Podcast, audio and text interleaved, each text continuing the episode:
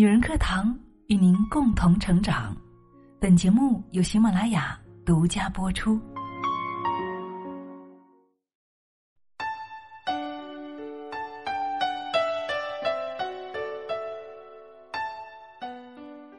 九八五硕士应聘豪门家政背后的职业逻辑，不是哪个工作不挣钱，而是你不值钱。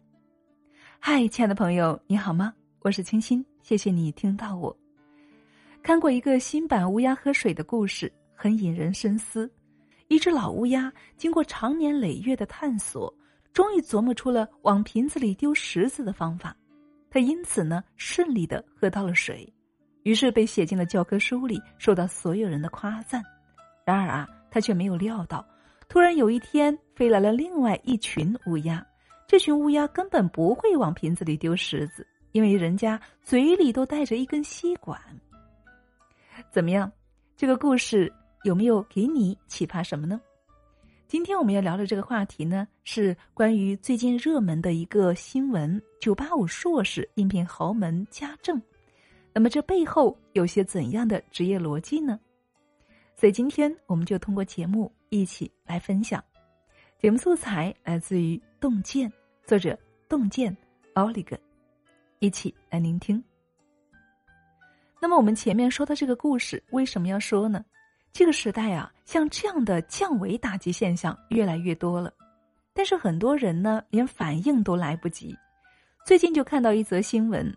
一个九八五的硕士毕业生叫陈宇杰，转行去做家政了。这件事情啊，让他身边的人很惊讶，也觉得很惋惜。很多网友也看不过去这样的选择。故事的主人公陈宇杰从南京航天航空大学的本科毕业之后，又读了中国人民大学经济学的研究生，毕业后去了一家互联网公司，前途一片光明。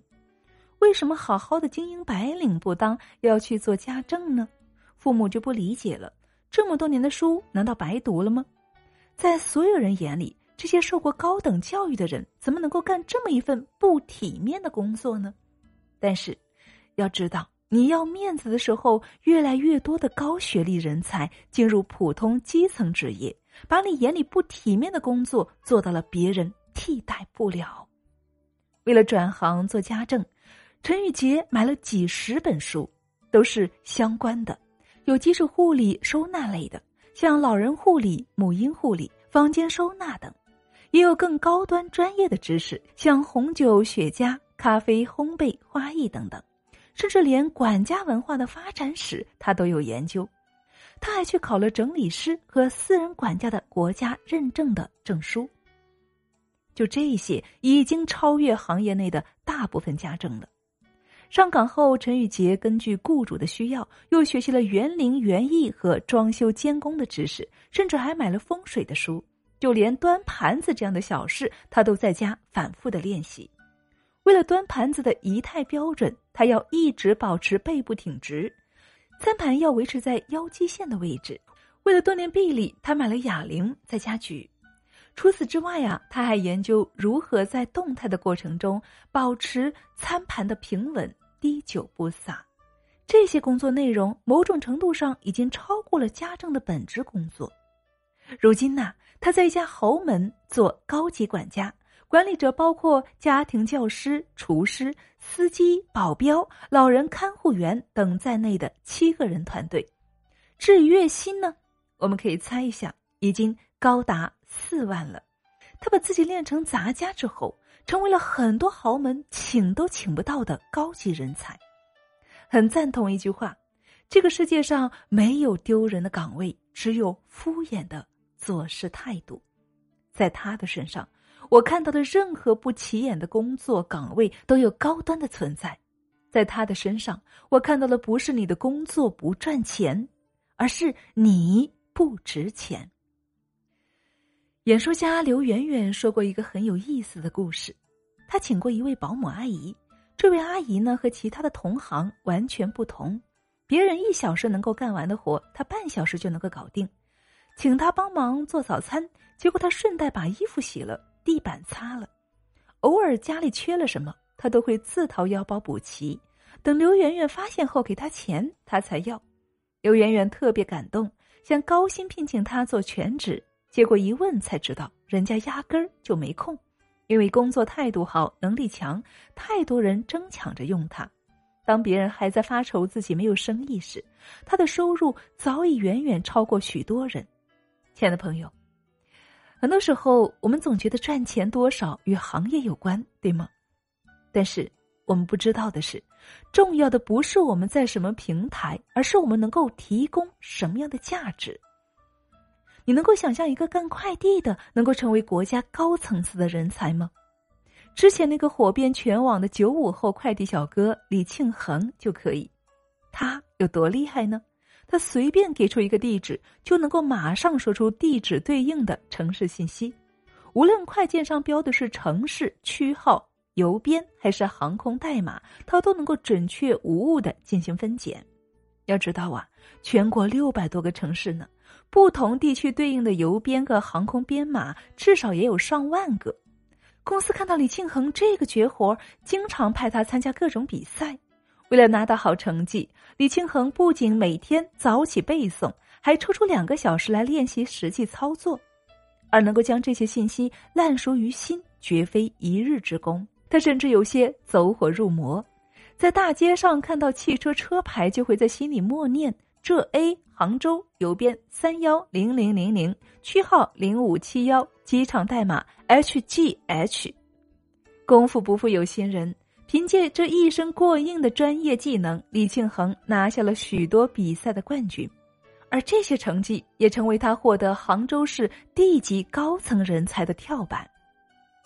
俞敏洪曾说：“很多人一辈子有两个追求，一个是有钱，一个是值钱。有钱的人不一定值钱，但是值钱的人一定会有钱。一样的岗位，有人只能够随波逐流，有人就能够做到牛逼，这就是区别。无论是陈宇杰、李庆恒，还是保姆阿姨，他们的学历可能天差地别，但他们都有一个特质。”那就是总能够从普通琐碎的工作中脱颖而出，成为各自行业的高手。想到这样一句话：任何一个行业都是百分之一的人拿走了百分之九十九的蛋糕，剩下百分之九十九的人靠百分之一的蛋糕糊口。比如这两年兴起的直播带货，现在虽有上百万人加入直播。但是，薇娅、李佳琦等百分之一的人却拿走了行业百分之九十九的蛋糕。真正厉害的人，无论在哪个行业里，都会努力成为那百分之一的人。亲爱的朋友，不知道你有没有发现，随着社会的发展，行业的需求不一样了，对人才的需求也不一样了。拿家政行业来说吧，早已不是传统印象中洗衣做饭那么简单了。而是有了更加垂直的细分，像家政管家、住家老师、家庭营养师。正如罗振宇所说，未来不是跨界混搭，而是更加精细化的分工和专业。也就是说，随着行业越来越细分，传统的短板效应将不再成立，取而代之的是长板效应。当你把桶倾斜，你会发现能装最多的水，决定于你的长板。也就是你最擅长的技能。如果你没有一技之长，就经不住任何的风吹雨打，随时会被淘汰。要想在未来的浪潮中生存下去，你就要成为你那个领域的人才。那么，如何才能够做到那个人才呢？在这里呢，给你三个建议。只要你做到下面任何一个，就有可能成为某个领域的人才。第一。升维思考，所谓升维思考，就是从具体问题跳出来，在更高的维度去思考。比如，当我们遇到换工作的问题时，如果只考虑一层，那就是这个工作薪资如何，离家近不近，老板好不好；但如果将思考的维度提升一些，就是这家企业的发展趋势如何，这个行业发展趋势如何。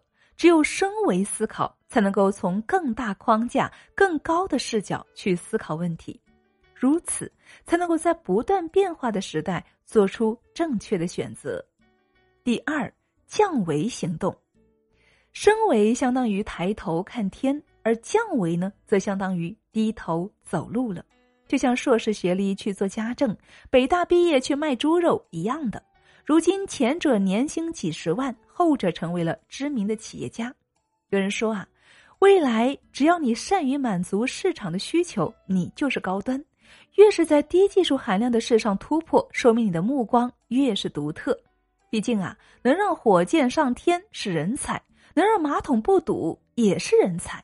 只有那些向下扎根、向上生长的人。才能够用更大的格局拥抱更大的世界。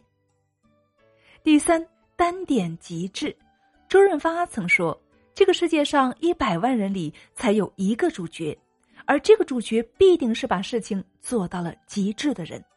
把一件事情做到极致，胜过做一堆平庸的事，这才是普通人最快的上升之路。”将快递做到极致，你可以成为区域快递王；将烧烤做到极致，你可以成为片区的烧烤王；将家政做到极致，你就是成为家政王了。